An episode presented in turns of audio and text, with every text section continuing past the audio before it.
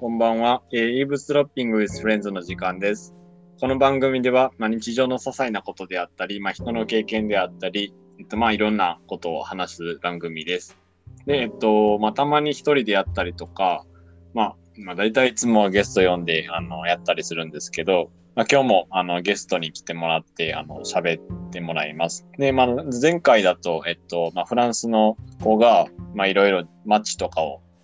あの、リヨンの街とかを紹介してくれたり、まあ、日本語の難しさとか、あの、を紹介してくれたりとか、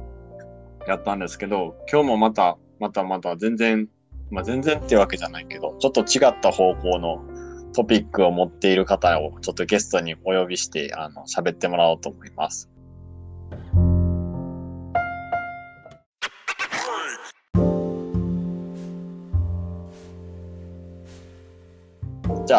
あ、ちょっと自己紹介を簡単に。自己紹介はい、えーよろしくお願いします。えっ、と今大学4回生のえっ、とまゆみと申します。よろしくお願いします。あよろしくお願いします。じゃあ今日もなんか、あのまあ、何回か喋ってて、まあなんか学生時代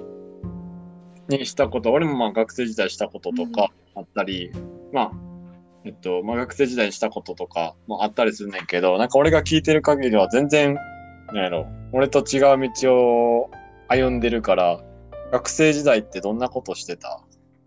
ちなみに学。生時代いろいろしてたんですけど、一番長いことやってたのはあの、うん国連フォーラムという団体で勉強会作りのようなものをしていました。おー国連フォーラムっていうと、なんやろ。簡単に言うとどんな感じのことなそうですね。えー簡単に言うと。うん。その、まあ、日本の中で国連とか国際協力とか地球規模課題に関心を持っている人同士で、まあ、議論したりとか情報交換したりとかする場を作るような団体になってます。もうなんかもう、学生のする範囲をなんか超えてるような、すごい専門的な団体に聞こえるけど、まあなんか、俺全然そういうのに、なんやろ。まあ興味を持たんかったって言ったらよくよくないけど、なんかなんで入ろうと思ったとかってある？この国際国連フォーラムに。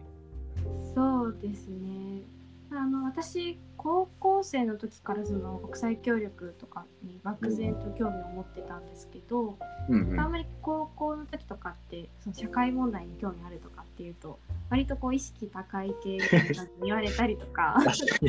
あとそうですね。なんかあんまりこう高校の中でだとそのもう村社会みたいな感じであの話せる人も限られていたのでなんかもっといろんな人と話したかったなっていう風な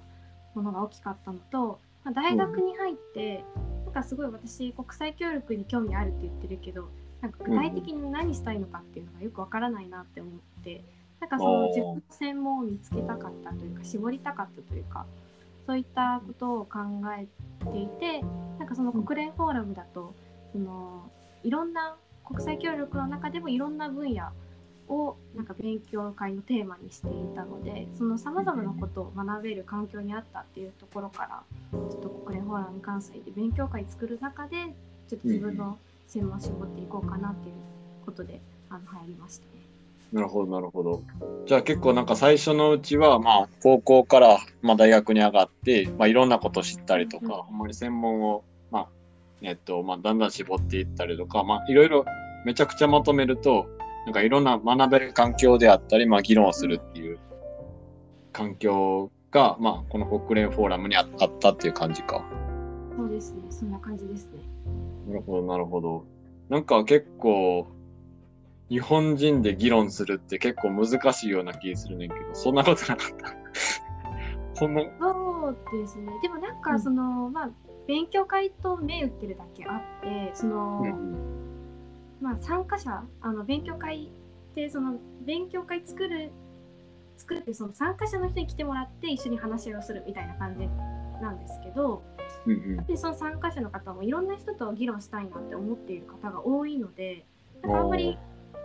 こう無言になるみたいな場はなくなかったですね。もう本当にいろんな人がこう自分の意見を発せるような場だったのでなんかそのいわゆる日本人ってあんまりこう議論しないんじゃないかみたいな感じで思われると思うんですけど そういったことはなかったかなっていうふうには思いますね。なるほど。やっぱりなんか、まあ趣味じゃないけど、あの、まあ、興味が一緒の人と一緒になると、なんか話も、まあ通じやすいっていうこともあって、まあ議論がしやすかったりとか、やっぱり、まあ議論する中でいろんなことが発見するから、まあそれがなんか、インセンティブになって結構、うわ、うわじゃないけど、議論が広がってみたいな。ちょっと白熱したりとかねそうですねまあ多分それぞれこう目的を持ってとかうん普段意識していることとかっていうのがあるあってそれをこうぶつける場っていうのがやっとできたみたいな感じで来ている人が多かったかなっていうふうに思いますね。確かに。なんか大学とかやと結構そういうの、まあ、友達作りとか、まあいろんな人と会えたりするけど、そういった同じことに興味を持ってる人もなかなか少ないよな。そうですね大学内だと結構限られてきますね本当に。なのでこう大学外というちょっと本当にそうですね縛られないというか何かの範囲縛られない形でこう議論できる場いろんな人が入ってこれるオープンな場っていうのがすごいいいんじゃない良かったのかなっていうふうには思いますね。うん。なんか、ここだけ聞いててもすごい感動や。そうですかありがとうございます。なんか、そういう、ね、なんやろな。あの、まあいろんな感動があると思うんだけど、なんかそういった同じことに興味を持った人が集まって議論できる場って、なんか素敵やなってすごい思うわ。ありがとうございます。で、まあなんかいろいろ、これって結構長い期間、まあ入ってたっていう感じなの？そうですね大学1年生の、えっとうんうん5月ぐらいから入って私今4年生とは言ったんですけれどもあの、うんうん今年の春にあの法学部政治学科の4年生を卒業してちょっと編入学で別の学部に入学して、でその4年生として入学しているので、まあ、実質うん大学生活5年目って感じなんですね。なので、うんうんまあ、1年生から、まあ、5年目の今までいるので割と長いんじゃないかなっていうふうには思いますね。なるほど。まあ、なん5年、まあ、ざっくり言うと、まあ、4、5年っていうところやけど、ね結構なんか、その編入したってあったけど、結構国連フォーラムでやってきたことが、もうちょっと勉強したいから、その、編入も考えたってことなのかそうですね編入自体はな。うん。うーんと高校生の時に大学考えるにあたってなんかうんこう一つの学部に縛られたくないなみたいな気持ちがあってなんかいろんな分野を勉強できるところに行きたいっていうのがあってその編入の制度がある大学に進学したっていうのが大きいのでもともと編入自体は考えてましたね。なんかあ、そうなんだ。そう大学になってから編入しようかあの編入ししようかなって考えたっていうよりかは大学入る前にもう編入を前提に動いてたっていう感じではありますね。ああ、なるほどな。まあ、なかなか日本の大学でも、編入制度とか、まあ、いろんなことがあの同時に学学べるっていう機会が、うんまあ、アメリカとなんかマイナーとなんかメジャーみたいな感じであ少なくあそうですね。うんうん。まあなんかその辺も日本で進んでいったらいいなって、まあゆくゆくは進んでいったらいいなってすごい俺自身は思う。あそうなんですね。思うんですね。あ、なそうそう、結なんでですか？なんで、なんか、俺も結構、まあ、文学部に入って、うんとまあ、最初英語、まあちょっと話してるけど、英語だけを勉強しようと思っててんけど。なんか英語、まあ確かに英語って、あのすごいいいと思うし、まあ、コミュニケーションツールとしてはめちゃくちゃいい、あの、まあ、世界、世界言語って言ったらすごいあれやけど、世界中で使われてるから。でもなんかその中で、英語だけじゃちょっとやべえなっていう。やばいなと思ったんですね。英語だけど。そうえー、経営とか経済とか、まあ、そういう、あのやろ、それぞれなんか結構ビジネスに近かったりだとか、科学技術に近かったりっていう、あの、のがあって、なんかその人に、たちと比べると結構なんか引けを取るなって思ったから、なんかそういった意味でも、英語を活かすっていう意味でも、あの、そういった二つ目の何かが欲しかったなっていうのがあって、ダブルディグリー的なうん。欲しかったなってすごい思った。うん。そうですね。確かに。英語だけだと英,、うん。まあ、英語はできるっていうのはすごいアドバンテージだなっていうふうには思うんですけど、うん。そうですよね。確かに英語プラスアルファ何かができるともっと強いキャリア的にも強い人間になれるんじゃないかみたいなところって確かにありますよね。そうやな。まあ、英語をすごいめちゃくちゃ専門にしていくっていうのとまた別かもしれへんけど、うんそこまでのやろ。めちゃくちゃ情熱がなかったら。なるほど。あで、えっと、ちょっと話それるけど、話を戻すと、えっと、まあ最初から、まあ1年生の5月か、から、まあ今までなんか国連フォーラムってあって、で、まあ最初勉強会とか、まあ、主催したりだとか、まあ、結構人間の安全保障とかについてを、まあ、えとか、まあ他にも多分いろいろ学んできたと思うんだけど、なんかその中で、なんやろな、変化したことみたいな、まあすごいざっくりとした聞き方やけど、なんかその国連フォーラムに参加している中で、なんか自分の中で変わったこととかってあったりした？そうですね変化したこと結構難しいなって思うんですけどなんかそうです。最初その国連フォーラムに入った目的っていうのがその自分の中で専門を絞りたかったとかっていうのがうんうん。大きいっておお話ししたかなと思うんですけどうんなんか実際にこう勉強会いろんな勉強会を通して自分の中でそのいいろんな分野の知識っていうのはうん。一応あの頭の中に入れることができたっていうか積み重ねることができたかなと思うんですけど、うんうん。なんかこう心からこれに関わりたいなっていうのがなかなかこの4年45年見つけられなかったのでなんかそうんの勉強会ってやっぱりあくまで机上の勉強になってしまうのでやっぱり現場に行かないとこう自分ではわからないんじゃないかなっていうふうに思い思うようになりましたね。確かにな。なんか、なかなか勉強してるだけやと、まあ、文字としてはすごい認識したり、まあ、こういうことが起こってんねんなっていうのは、なんやろな。論理的にわかるというか、そうですね。想像はできるけど、その上を行くってなると、まあ、上を行くっていうか、肌感的にちょっと感じにくいところも。そうですね。なんかこううん感情を揺さぶられるみたいなことが勉強では無理なのでなんかこう自分でこうこういったことに問題意識を持ってうんこれを仕事にしたいっていう心からの思いっていうのが、まあ、うん勉強会を作るだけでは絶対に無理だなっていうふうに自分では思ったのでうんなんかそういった意味ではこう現場にいいそう自分がちょっとこれこういうことに関してあるかなみたいに思っているものに関して現場に行って見てみるっていう経験をしないといけないんじゃないかなってそのそれが勉強会を通して分かったことかな自分の中でこう勉強会だけじゃダメだなっていうふうに気づいたことですかね。でもなんかそのそれだけ見るとその勉強会ってダメじゃんみたいな感じになってるかもしれないんですけど それだけじゃなくて勉強会って本当にいろんな立場の人が来ている感じかなと思っていて例えばこうもう社会人になってる人が来ていたりとかもう国連職員の方が参加してくださっている方も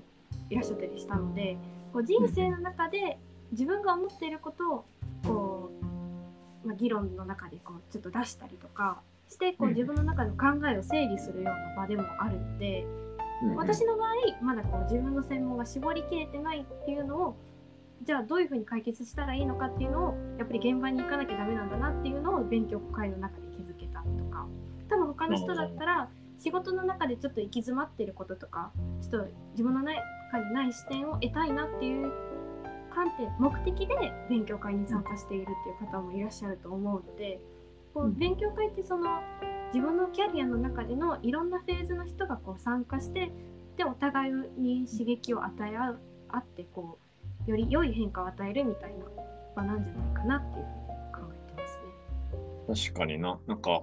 なかなか、まあさっきのちょっと話に戻るけど、まあ大学とかやと、まあ大学生だけとか、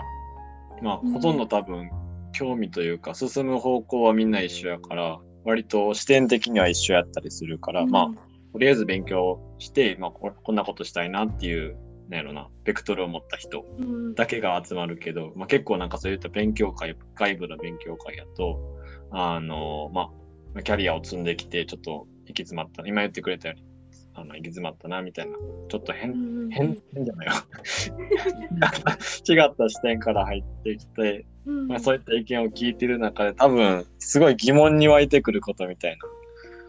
なもあったんかなって思うけどなんかそういったところもあってやっぱり経なんやろな。実際に体験して、まあ、体験っていうとなんかすごい受け身な感じはするけど、まあ、実践してみたいなみたいなうん。だったってことやな多分。そうですね。でも実際にこうすごいこう自分の意思を持って動いてる人ってこううん原体験を持っている人が多いかなって思ったりとかその実際に勉強会一緒に作った人たちもなんかこう自分の過去の経験とかこう実際に現場に行ってみてこういったことを解決したいかもみたいなことをこう心から思ってあの、うん自分のこうその後の行動に生かしてっている人がたくさんいたのを見たので自分もそうした方がいいかもしれないってその時思うようになりましたね。ああ、なるほどな。やっぱり、まあ多分、何にも言えることなのかもしれないけど、まあ知れんけど、まあ勉強って結構なんか、論理とかうん。を働かせる感じで、でもやっぱり現場とかって、まあ、感情を揺さぶられたりとか、うん。初めてあ、なんやろな、すごい何年間も使っているものに対してなんか多分愛着とか湧くと思うんだけど、なんかそういったまあ感じにちょっと近づいてくるのかな、うんかなって思った。聞いてて。そうだと思います。そこを通して、まあ、感情や、まあ、人に揺さぶられながらまあ作っていくのが、なんか人生なんかな。でっかいね。で、まあ、えっと、まあ、そんな感じで多分、まあ、まあ、えっと、国連フォーラムで勉強会とかしながら、で、まあ、最終最終的にはとかいうよりは、えっと、今のところは、まあ、現場に行って、まあ、いろんなことを、やろ、えっと、まあ、実践してたり、体験したりしたいなっていうことがあったと思うんだけど、で、まあ今、なんやろ、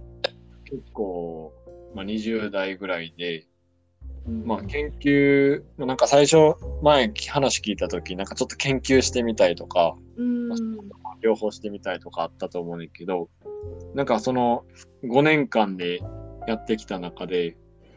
興味のある分野って結構見つかったりした？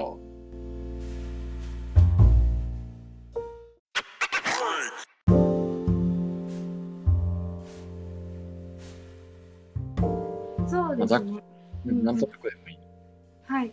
ちょまあなんとなくというかこれが確定っていうふうには自分の中ではまだなってはないんですけど、うんなんかこう。うんいろんな勉強会を主催してきてなんか自分が興味あるのは、なんか人道問題とかそのあたりなんじゃないかなっていうふうには思うようになりました。まあ人道問題ってすごいなんか硬いイメージというか、うんな何のことってちょっと分かりにくいかなと思うんですけど、まあ、例えばこう紛争とか紛争によってこう住んでることところを追われた難民の方であるとか、うんうん。うん、そこその方々への支援とかそういったところにも関心を持つようになりましたね。おーなるほどな。結構、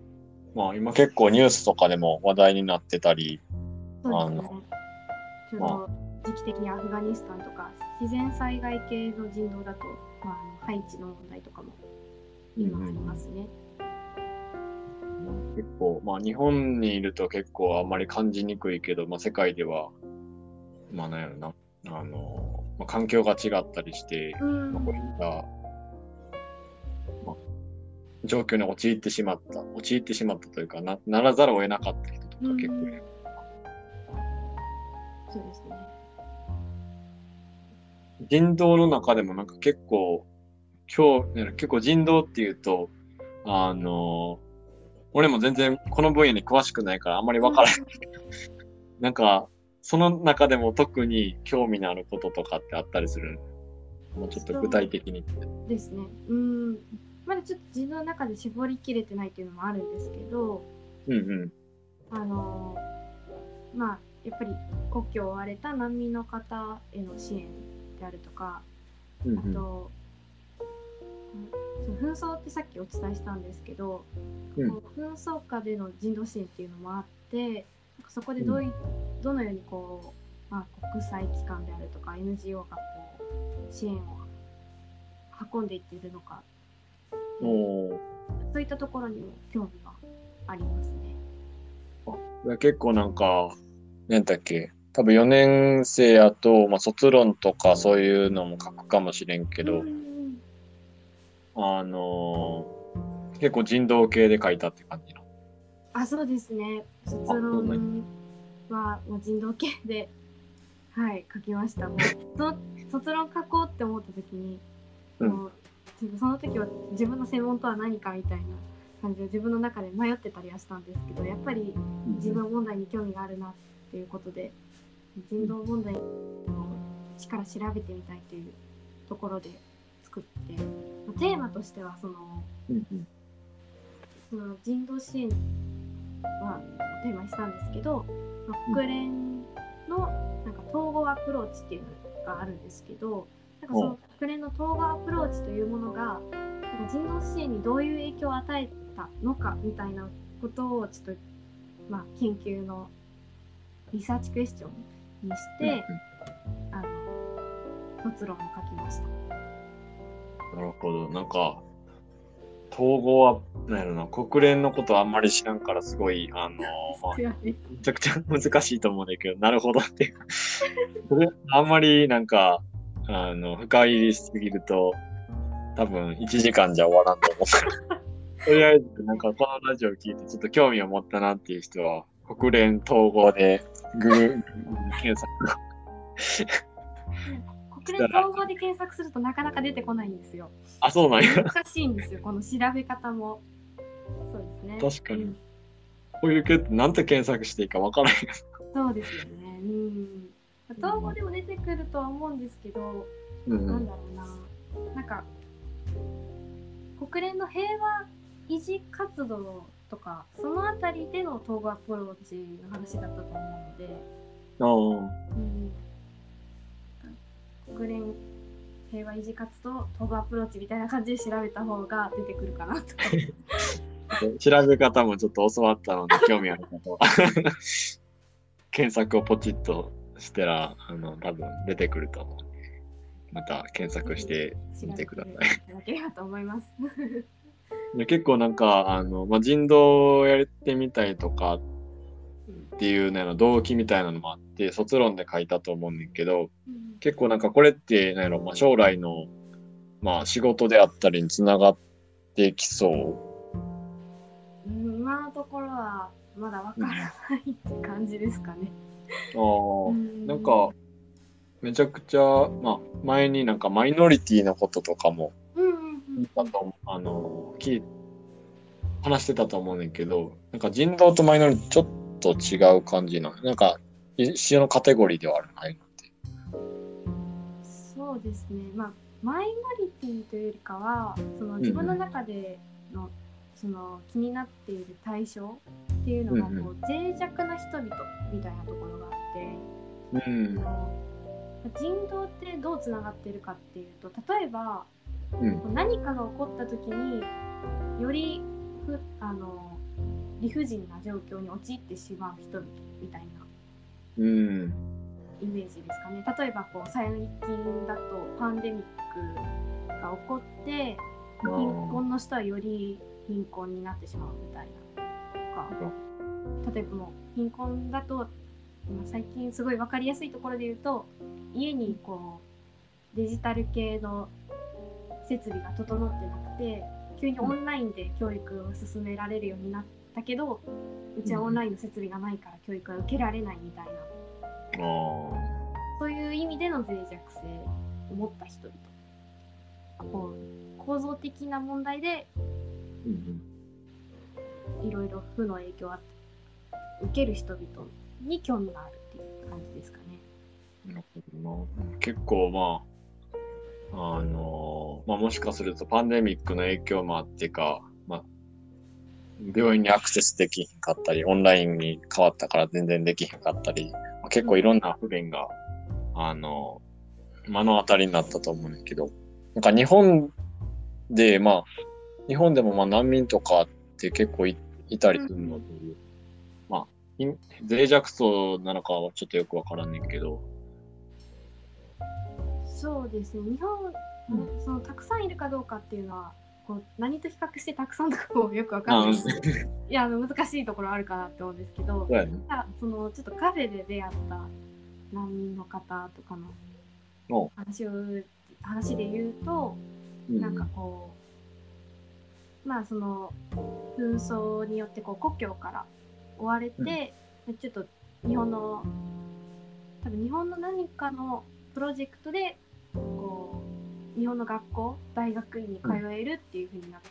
人々、人だったんですけどうん。日本でこう高等教育を受けて日本で就職することをこう考えてたんですがやっぱりこう言語的な障害があって結局こう日本で就活したけど就職することができなかったっていうのがあのお身近な人であったんですね。でこう高等教育を受けていても日本でこう仕事を得られないであるとかうんうん。まあそれだけじゃなくてこう、まあ、その人を見てじゃあ実際にこう難民キャンプあのそもそも海外に他の地域まで行くことができなかった難民キャンプの人うんうん。第三国定住とかもできなくてもう追われてすぐなんかすぐに行くキャンプとかもあると思うんですけど、そのキャンプの中ってなかなか教育の機会っていうのがしっかり整ってないっていう現状もあるって聞いたことがあって、でその難民キャンプで育つ子どもたちってより仕事を得ることできないんじゃないかみたいなところにも関心を持つようになって、うん、なんかそのあたりなんか解決できるような方法ってないのかなっていうふうに考えるようになりましたね。じゃあもしかするとこれ、まあ、今のところは分からへんけど、もしかするとこれが、まあ、将来のどの地点かでは、つながっ、仕事としてするかもしれへんみたいな。とそんな感じですね。まあ、なるほどな。うん、確かに。子供の教育とか、まあ、難民キャンプとかでも、なんやろな。教育もなかなか十分に受けられへんし。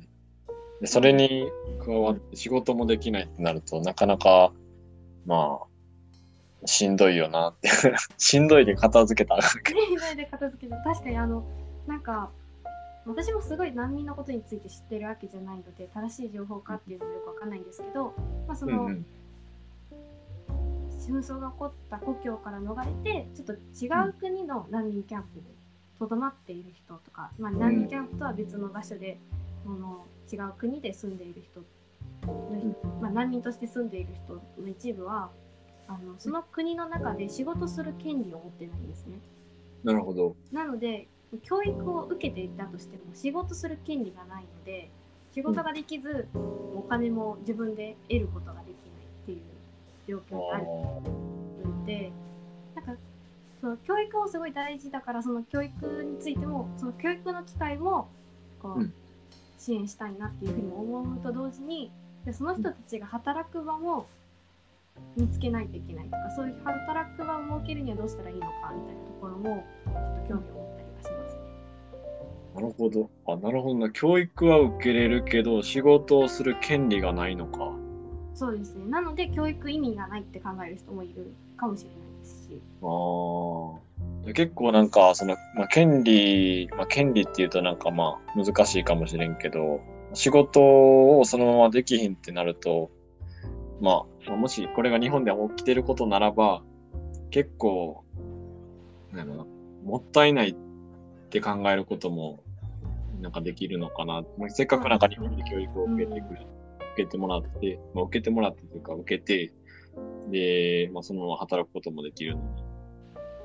人材はいるのにみたいな感じにはなるかもしれないですね。まあ、やっぱり法律的な、まあいろいろしがらみがあるんやなと思うけど、そうですね多分そこもたくさんしがらみがあってその難民の人のお仕事を受け入れてしまうと地元の人たちが仕事を少なくなってしまう仕事の受け皿が少なくなってしまうみたいな問題も出てくるっていう、結構もう、まあ、それも構造的な問題なんじゃないかみたいなうに思いますね。そうやんな、まあ。日本としても、まあ、もしかすると、まあ、アメリカとかも、そういうのが、まあ、顕著に起こっているのかもしれないけど、そういった自国民を、ね、蹴って、他の国の、ね、人を働かせるって結構、自国民からすると、なんでなんてなるしな。そうそうなんですよ。なんかもう難民になるっていうこと自体結構いろんな機会を失われてしまうというか優遇されるわけじゃないみたいなところがしうん。やっぱり自分の国に戻らないとしっかりこう人生を歩むことができないっていうところがすごい気になるというかうんそれを解決したするにはどうしたらいいんだろうっていうのがすごい気になりますね。まあ、なんかうんまあ、一番いいのは紛争を解決した後に難民だった人が戻るっていう選択なんですけど一番こう分かりやすいのはアフガニスタンの事例で、まあうん。今日起こっているアフガニスタンの問題だと多分うん。アメリカがそのもともとタリバン政権だったのをアメリカがちょっとこう進行してというかこういろいろあってアメリカの息がかかったと言われているアフガニスタンの政権になってたじゃないですか。ここ10年十数年ぐらい。それが、まあ、そこそのまあアメリカとのつながりがあるあった人々とかは、うん今のタリバン政権にななるアフガニスタンに戻れないっていうもうその人たちは難民としてしか生きていけないみたいに今はなってると思うんですね。うん。戻れないい。のでうんそういう人はじゃあどうしたらいいんだみたいな感じになりますよね多分。うん、ああ、確かにな。なんか、せっかく平和に住んでたのに、いきなりなんか追い出されて、なんか将来どうなるかわからへん。すごい、うん、どん、まあ、言い方悪いけど、なんかいきなりどん底に落ちてしまったみたいな。そうですね。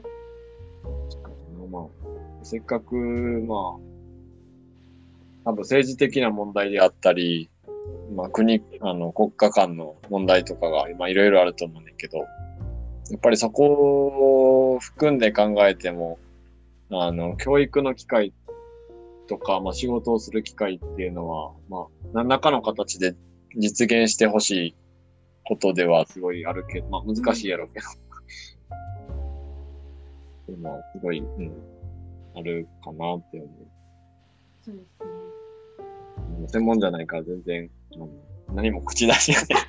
私もなんかこう今喋ってるんですけどこれこの言い方で大丈夫なのかなとかすごいちょっと難しいななんまあ、かこう確専門じゃないし研究者でもないのでこの言い方が正しいのかなんか自分の認識間違ってるんじゃないのかっていうふうに思いながら今喋ってます。ああ、まあ確かにな、まあ、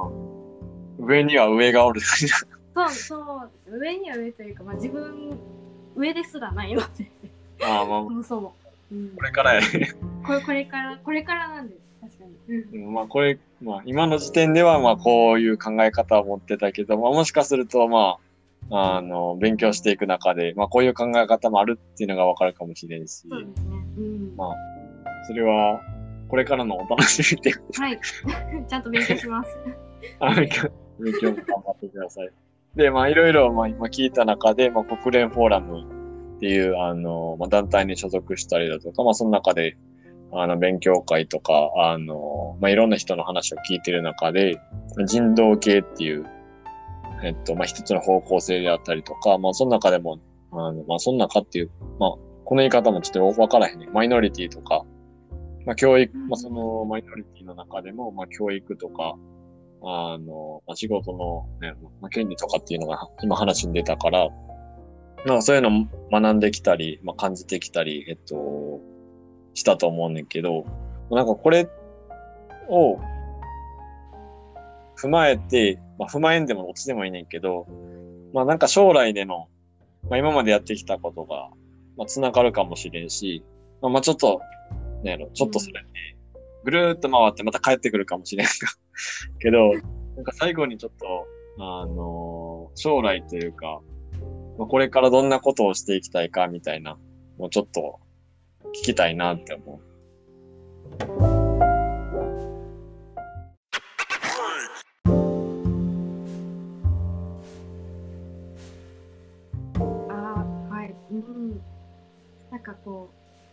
最初にこう前提、前提なのかな？前提としてうんなんかこう、あその私たちその健太さんと私あのアドキャリアドバンスドキャリアデザインプログラムプログラムってところで出会ったんですけど、そこでちょっと聞いた考え方でそのキャリアの考え方として山登り型の考え方と川下り型の考え方があるみたいな話を授業で受けたじゃないですか？そのプログラムやったっけ？の中で。受けましたよ。多分最初の方に話してました。いましたよ。ちょっと記憶力が悪いもので。山の、山登りと川下りの考え方はちょっと、あの、復習がてら教えてほしい。はい、あの、そうですね。あの、山登りの考え方は、まあ、多分この、今の就活市場、一番こう、主流であるというか、それがメイン、なんかそれが一般的だと思われてると思うんですけど、まあ、ゴールから考えるみたいなことで、まあ、山登りって、こう、頂上に行くっていうのが一番目標にあって、でその頂上に行くためにどう歩いていけたらいいのかっていうのを考えていくみたいなところはあると思うんですけど、まあ、そういうキャリアも同じで私はこういう将来こういうことがしたい。これをするんだみたいなことを置いてそうんそこからそこに行くためにどうしたらいいのかっていうのを考えていくっていうのが山登り方っていうのがあると思います。めちゃくちゃ難易度高い。そうですね。難易度高いですよね。でもなんかこう、なんかそういったキャリアの作り方、こうメインなんじゃないかってぐらいに、こう就活でのこう志望動機であるとか、なんかこ。う、ね、は話さなきゃいけないじゃないですか。すごくちょっと私的には辛かったんですけど。辛かった。私辛かったのは自分が川下り型の考え方を持っているっていうふうに思ってるから辛かったんですね。で川下り型っていうのは、まあ、なんうんなんて言うんだろう、まあ、川下りをちょっとイメージしていただきたいんですけど、まあ、自分がこう流れに身を任せながら進んでいくように、まあ、あの実績がどんどん積まれていったり経験が積まれていったりでそこでこうキャリアがどんどんこう積み重ねられていくみたいなうん。感じのキャリアの考え方なんですね。まあゴールっていうのを作ってそれに従って動いていくっていうよりかはゴールをあん。まり設定せずにこうその場その場で生きていくみたいな 考え方でなんか自分はー。こう結構今までもこうご縁をもとに行動していく、活動していくっていうことが多かったのでうん。すごいこう今今のこうなんていうのこう将来どうやりたいかって聞かれた時にどう答えたらいいのかっていうのはかん考えてないって言ったらちょっと嘘にはなるんですけどうんうん。結構答えるのが難しいなっていうふうに思うんですね。確かにな。はい、そうなんですよだから前提としてあんまりそのゴールしっかり考えてないですよみたいなのがありますっていうのが今伝えたかったっていうことです。めちゃくちゃどうでもいいねんけど、川下りのなんか流れっていうのあったやん。あの、なんか昔さ、あの川の流れのようにっていう歌があったの。めっちゃどうでもいい。い確かにそういうやそっから歌パク、歌の歌詞からパクってきたんかなって若干思ったけなんかね、もしかしたらパクってるかもしれないですね。ど、あの、ちょっと有名すぎたから、有名すぎて。ちょっと、ちょっと思った。めっちゃどうでもよかったけど、まあまあ。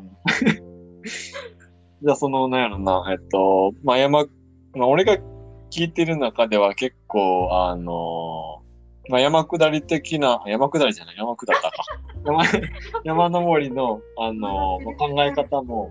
ある気がするし、まあ、川下り的な、あの、考え方もすごい、なんやろな、あの、あるなっていうのをすごい感じたから、どっちかというとなんか中間的な感じに感じたかな。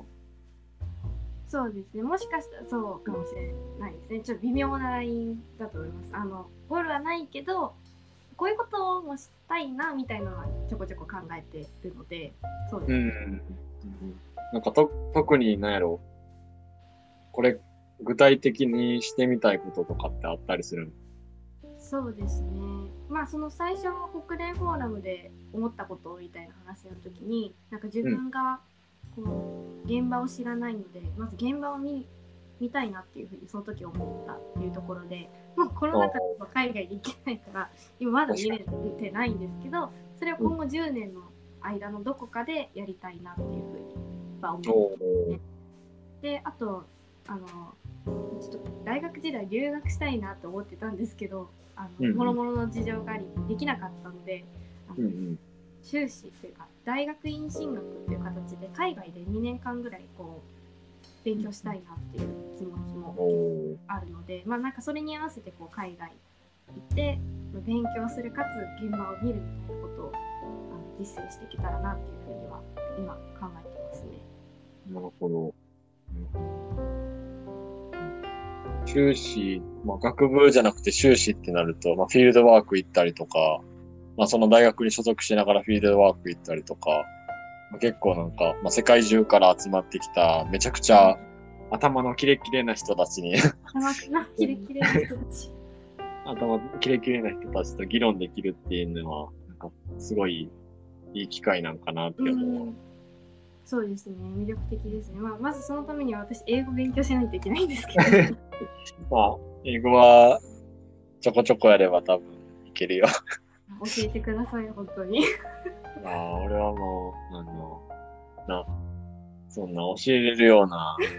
あれじゃないかもしくはあの練習という形で付き合っていただけるとな。ああ、ウキウキ。あの、そうやな、練習時々またはい。できたらいいな。っはい。していただけると嬉しいです。てことは結構なんか思考的には、海外の方にも向いてたりするのか？そうですね。結構海外志向ですね割と。まあ、うん。今はもう来年から日本で働く感じですけど。まあまあまあ、人生これからや。あそうですもうそんなにあの一直線に海外行くみたいな感じじゃないんで私は結構遠回りしながら歩いていくタイプの人間なんで、なるほど、なるほど。ちょっとお電話がかかっていました すいませんちょっとお電話の音入ってたら申し訳ないですあ、全然いいよ。うんえっと、なるほどな。確かにな。まあ、20代とかは結構日本で働いて、30代ぐらいになると海外行ったり、まあ日本行ったり、帰ってきたりとか、うん。まあそういうのも、まあ人生としてはすごい楽しそうやなっていう。そうですね。思うかな。うん。で、えっと、まあこんな感じで、あのなんやろうな。僕も全然知らない分野で、まあ僕自身は結構言語学とかやってきて、うん。どちらかっていうと、マイノリティっていう言葉を聞くと、結構マイノリティ言語とかっていうので、あのどうやって、ね、社会言語学の分野にはあんねんけど、えっと、どうやってマイノリティ言語を、ま、守っていくかみたいな。まあ、たまになんか、あの、英語とかやったらアルファベットとか持ってたりするけど、書き言葉を持たない言語とかもあったりするから、まあそれをどうやっていかに、まあ、スピー少ない中で守っていくとかっていう、結構言語的な視点で考えたりしたから、まあこういったなんかマイノリティとか、まあ、人道系とかっていう結構なんやろな、あのーまあ、現実っていうとすごい、なんやろ、言語も現実やねんけど、違 う視点で、あの、現実をまた、考えることができるきっかけになったから、すごい勉強になったり、まあ、他結構、国連フォーラムって結構、まあ、大学行ってるとなかなか知る機会とかもないから、そういった意味でも、なんかまあ、聞いてる人でも、あ、国連フォーラムって何みたいな、思ったかもしれんし、マイノリティ何それめっちゃ面白そうやん、みたいな。まあ、面白そうって言うとすごい、なんやろ。なんか失失礼かもしれんけど、まあ、学問として面白そうとか思ったりしてうんた人もおるかもしれんから、まあなんかそういった人、気になった人は、あの、また、あの、お便りとかもあるんで、もっと聞きたいですとか、でも送ってくれたらいいし、えっと、まあ、いろいろ、あの、まあ、そういうのおお便りで連絡取ってくれたらまた、詳しく聞けると思うんで。あのぜひぜひあの国連フォーラムの中でも私あの地方支部の関西支部ってところにいるのでもし興味あれば国連フォーラム関西で調べていただけるとウェブサイトもあってあの私ウェブサイト作ったんですけどちょっとそれも自信作ではあるので見ていただければなって思いますそこでもあのいろいろ更新されてたりするのでね勉強会とかの情報も。うんなるほど、なるほど。じゃあ、あの聞いてくれた人は今日強制的に味方が強制はしなくて大丈夫です。自由意志のもとで、はい、みんな動いてほしいです。民主主義、民主主義やな。ってな感じで、えっと、今日は、あの来てくれてあ ありがとうございます。こちらこそありがとうございます。いろいろ話聞けて、うん、また機会があったら、あのもうちょっと詳しくいろいろ話してほしいなって思います。あ、はい。今回のテーマに関わらず、いろいろお話できたらなとは思います。うんそうだよね。修士とかもし、なんやろ、5年後とかに、だいぶ先このラジオが続いて、ち続いててほしいですね。頑張って続けてください。ょっと約束はできんけど。まあ、こんな感じで、リスナーの人も、あの、今日は、えっ、と、聞いてくださってありがとうございます。まあ、次回はまだ決まってないんですけど、まあ、次回もまた新しいゲストを、あの、お招きして話してもらうと思って、次回もまた聞いてみてください。じゃあ今日は、あの、こんな感じで終わろうと思います。あの、聞いてくれた方、ありがとうございます。ありがとうございま。ですはでは。